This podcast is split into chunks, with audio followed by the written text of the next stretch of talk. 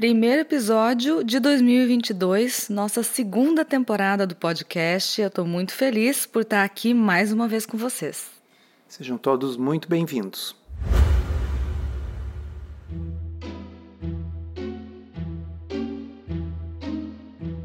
Comida sem filtro. Saúde, low carb, estilo de vida, evidências científicas e, claro, nossas opiniões. Toda semana um episódio novo e gratuito para você. Comigo, Dr. Souto.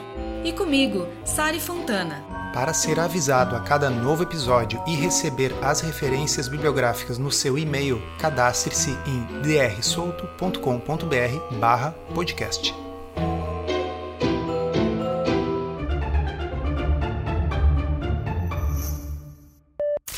Início de ano, muita gente faz promessa de que ano que vem será diferente e existe inclusive esse conceito da dieta que começa a partir do dia 1 de janeiro.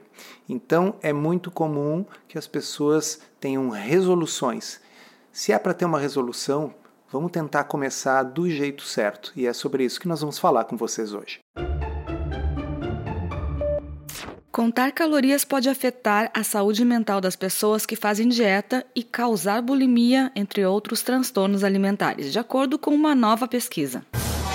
É o que diz, na verdade, um questionário que foi realizado com mil pessoas que contam e restringem calorias. Chamar de pesquisa eu acho meio forte, porque na realidade é uma enquete realizada por uma empresa do Reino Unido, que é uma empresa que vende um pacote de dieta, de modo que nós temos que aceitar esses resultados pelo que eles são. Um, um passo inicial sobre o qual nós podemos comentar as nossas opiniões. Esses dados a gente tirou de uma matéria da The Times, que foi publicada recentemente, e a empresa que encomendou e realizou esse questionário foi a Second Nature, que tem um programa de 12 semanas que é curiosamente prescrito para pacientes do NHS, que é o Sistema Nacional de Saúde lá do Reino Unido. Só isso aí já é um negócio fantástico, para vocês verem como o mundo andou nos últimos 10 anos. Quando a gente começou a falar sobre isso lá no blog, em 2011, nossa, era uma coisa completamente alienígena. Hoje, 2022, Existe um programa low carb endossado pelo NHS, pelo SUS do Reino Unido, e as pessoas podem então utilizar essa estratégia para perda de peso e ter o programa reembolsado, pago pelo governo. Por quê? Porque foi considerado uma estratégia baseada em evidências. Eu achei isso muito legal. É, o NHS ele baseia suas condutas rigorosamente nisso. Então, não teria sido algo aceito caso não fosse cientificamente comprovado. Mas voltando aqui à pesquisa que eles realizaram, ao estudo, ao questionário, digamos assim, a Tamara Wilner, que é uma nutricionista sênior da Second Nature, falou: Nossa pesquisa revela que a contagem extrema e altamente restritiva de calorias pode ter um sério impacto na saúde mental das pessoas. Quando o comportamento se torna consistentemente obsessivo, ele pode, com o tempo, levar a distúrbios clinicamente reconhecidos como bulimia ou transtorno da compulsão alimentar. Aqui é preciso deixar claro, mais uma vez, que isso não é um estudo científico, isso é uma enquete realizada pela empresa. Para poder dizer que algo leva a alguma coisa, que algo causa alguma coisa, precisa fazer um experimento, precisa fazer um ensaio clínico randomizado. Nesse caso, nós precisaríamos sortear pessoas para um grupo que vai contar calorias e um outro grupo que não vai contar e ver se ocorre mais episódios de transtorno alimentar num grupo do que no outro. Então, ela está dizendo aqui a opinião dela. Mas a gente pode refletir um pouco sobre isso, de que realmente ficar passando fome, ficar contando calorias, ficar pesando cada pedacinho do que você come, me parece faz sentido que seja um caminho que possa levar a uma relação pouco saudável com a alimentação, né? É, de acordo com os resultados desse questionário, 46% das pessoas se sentiram com fome durante a contagem de calorias, o que não é uma surpresa. 35% sentiram-se mal-humoradas e 30% sentiram cansaço. Ela segue dizendo ali: um sujeito que faz dieta, James Jerkin, 36 anos, que mora no leste de Londres, disse que tinha fadiga mental constante de pensar sobre o que comeria todos os dias. Nesse momento, alguém poderia dizer: ah, mas em low carb não é diferente, eu tenho que pensar o tempo todo sobre o que eu como. Eu acho que essa é uma das diferenças das estratégias, porque no fundo, a heurística, o pensamento que você faz numa low carb é relativamente simples. Aquilo ali é açúcar, sim ou não. Aquilo ali é amido, sim ou não. E a partir daí você escolhe seu cardápio, você decide o que vai fazer. Contar calorias realmente exerce um esforço mental maior e muitas vezes não é possível. Como eu sempre digo, você vai carregar uma balancinha, uma tabela para pesar tudo que você come no restaurante, nas férias, no hotel, no bandejão do trabalho. Então se torna uma coisa não apenas cansativa, como de fato impraticável. Eu acho que a low carb ela é uma estratégia mais simples de levar a cabo e de pensar e de aplicar nas mais diversas situações. E vejam, a comparação correta é sim de low carb com contagem de calorias. A gente já falou isso várias vezes aqui no podcast, mas o erro é que as pessoas comparam a low carb com comer tudo que eu quero, a hora que eu quero, na quantidade que eu quero. Lógico que aí essa opção de fazer tudo o que eu quero é a mais simples, mas não é uma comparação justa, porque você está comparando algo que vai resolver um problema com algo que causou o problema que você tem. Você tem que comparar estratégias alimentares que produzam emagrecimento. E aí nós estamos comparando uma na qual você tem que fazer conta, olhar tabela e pesar coisas o tempo todo, versus uma em que você pensa assim: é açúcar ou é amido, sim ou não? Mas aí algumas pessoas podem estar se perguntando: peraí, quando vocês falam em proteína e energia, aí as calorias importam. Agora fiquei confuso. Afinal, a gente precisa ou não precisa contar as calorias? Tem aquele velho ditado, não é meu, mas eu acho muito bom, que diz assim: calorias contam, mas você não precisa contar calorias. Que, que significa isso na prática?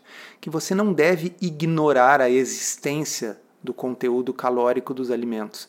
Mas a estratégia low carb para funcionar não requer que você conte literalmente com calculadora, com tabela, com balança as calorias. É só você ter noção de que se você está tendo dificuldade de perder peso com a estratégia low carb, você deve escolher os alimentos que têm a melhor relação proteína-energia. Se você tem uma costela mais gorda do restaurante versus um filé, um filé para você vai ser uma melhor opção.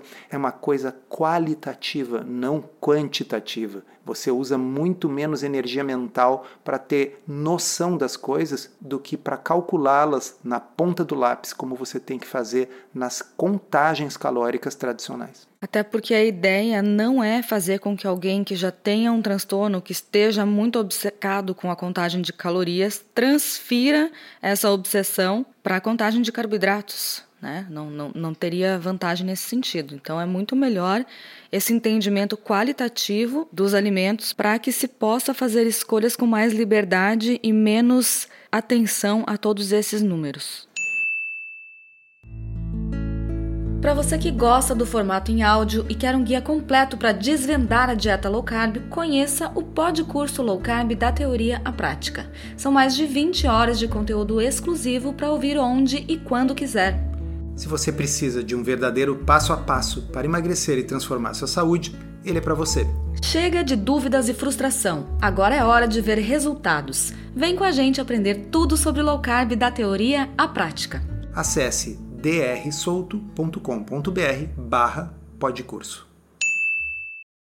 Essa mesma pessoa que a reportagem mencionou, que eu li um pedacinho, continua dizendo assim: Cheguei ao ponto de pesar frutas e vegetais para descobrir quantas calorias eles continham. Foi uma loucura.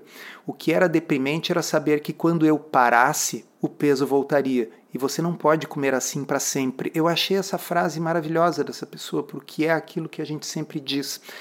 Veja, não é uma característica da low carb que quando você para o peso volta. Qualquer coisa na vida que seja algo relacionado a estilo de vida, quando você para de fazer, para de funcionar. Portanto, Quando você está perante a escolha de qual a estratégia que você vai seguir para atingir um objetivo, ela tem que ser uma estratégia que, por definição, possa ser feita no longo prazo. E o problema da restrição calórica, pura e simples, da contagem de calorias, como diz aqui o James Jenkins, é saber que quando eu parasse, o peso voltaria e você não pode comer assim para sempre. Mas você pode comer low carb para sempre você não precisa fazer o mesmo tipo de low carb para sempre. Olha que detalhe importante. O grau de restrição que você vai utilizar para chegar em objetivo não necessariamente é o mesmo que você vai manter depois que você está numa fase de manutenção. Low carb é um espectro, vai desde uma cetogênica, very low carb, até uma low carb moderada, que aceita frutas, que aceita tubérculos como batata, batata doce, mandioca.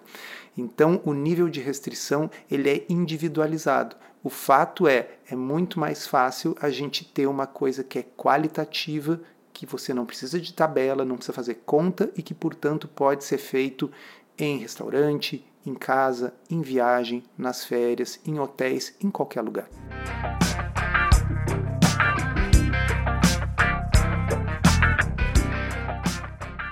E sobre esse tema de eating disorders e food addiction, né? Na verdade, é uma série de casos que foi publicada. A gente já comentou em um outro podcast. Existe, existem casos de pessoas que conseguem tratar essas, esses transtornos alimentares a partir de uma abordagem low carb e até mesmo cetogênica. Exato, foi um estudo em que um dos coautores é o Dr. Eric Westman, que é alguém que eu respeito muito, que está uh, pesquisando low carb muito antes de todos os outros pesquisadores da era moderna começarem a publicar sobre isso. E é simplesmente uma série de casos, são três pacientes, mas eram pacientes que tinham distúrbios alimentares e eles conseguiram tratar utilizando uma dieta cetogênica. A minha impressão e a minha experiência limitada de consultório sobre o assunto é o seguinte: uh, por trás da bulimia existe o um medo de que qualquer coisa que você coma e que te dê prazer vai significar que você vai engordar.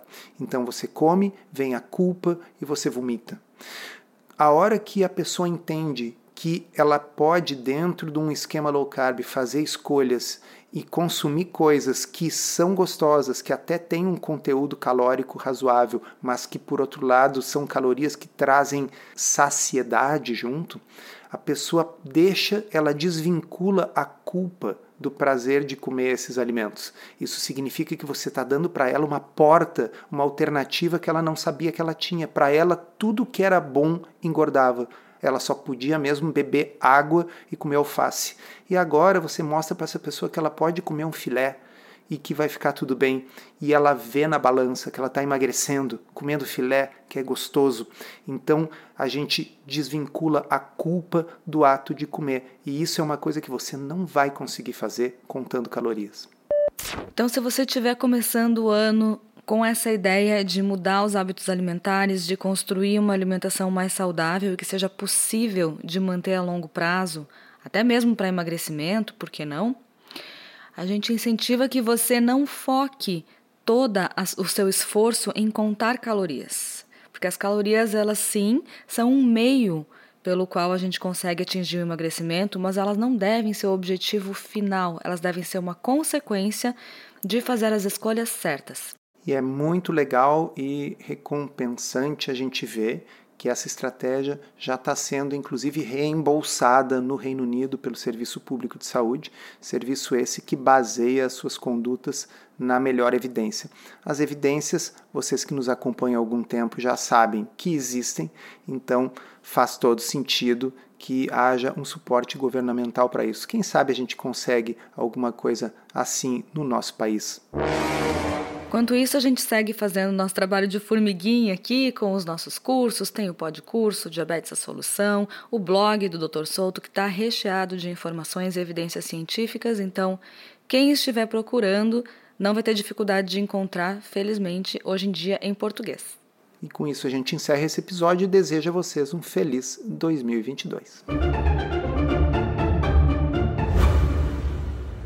Encerramos assim esse episódio do Comida Sem Filtro, que foi idealizado, roteirizado e produzido por nós.